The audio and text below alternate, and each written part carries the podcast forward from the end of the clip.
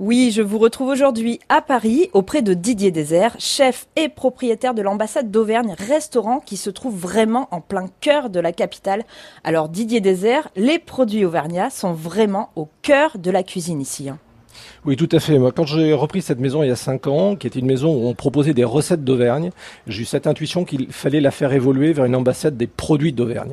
Euh, alors les produits, que ce soit les produits historiques, euh, qui viennent à l'idée de tout le monde quand on parle produits auvergnats, de la lentille, de la charcuterie, du bœuf de Salers, de l'Aubrac, mais pas que.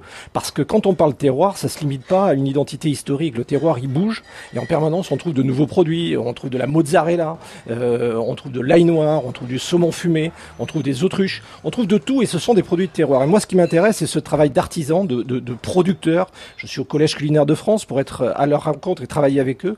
Et donc, euh, oui, je souhaite être l'ambassade des produits d'Auvergne et mettre en avant les produits ici, chaque fois qu'on le peut. Et vous allez chercher directement sur le terrain, en Auvergne, euh, vos producteurs.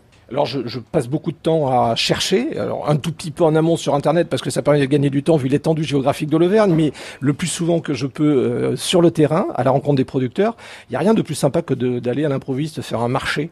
Et puis sur le marché, on rencontre euh, qui? Ben, On rencontre des gens du coin, euh, des gens qui ont une petite production, euh, des gens qui ont des produits fantastiques.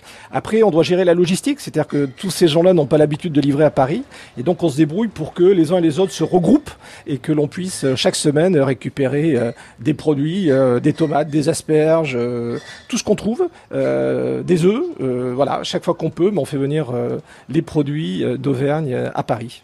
Et vous avez même ouvert une épicerie dédiée à 100% à l'Auvergne, juste à côté, à quelques rues. Alors c'est ma petite ambassade d'Auvergne, c'est un peu la cavergne euh, d'Ali Bougna. Euh, c'est une, euh, une épicerie où on va retrouver effectivement plus de 650 références de produits auvergnats. Euh, on a une petite activité traiteur qui vient des cuisines de l'ambassade d'Auvergne.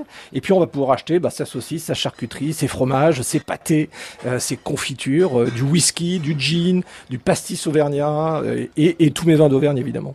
Merci Didier Désert. On se retrouve demain pour parler cette fois-ci de votre parcours et de votre lien avec l'Auvergne. Je vous dis à demain, ici, à l'ambassade d'Auvergne.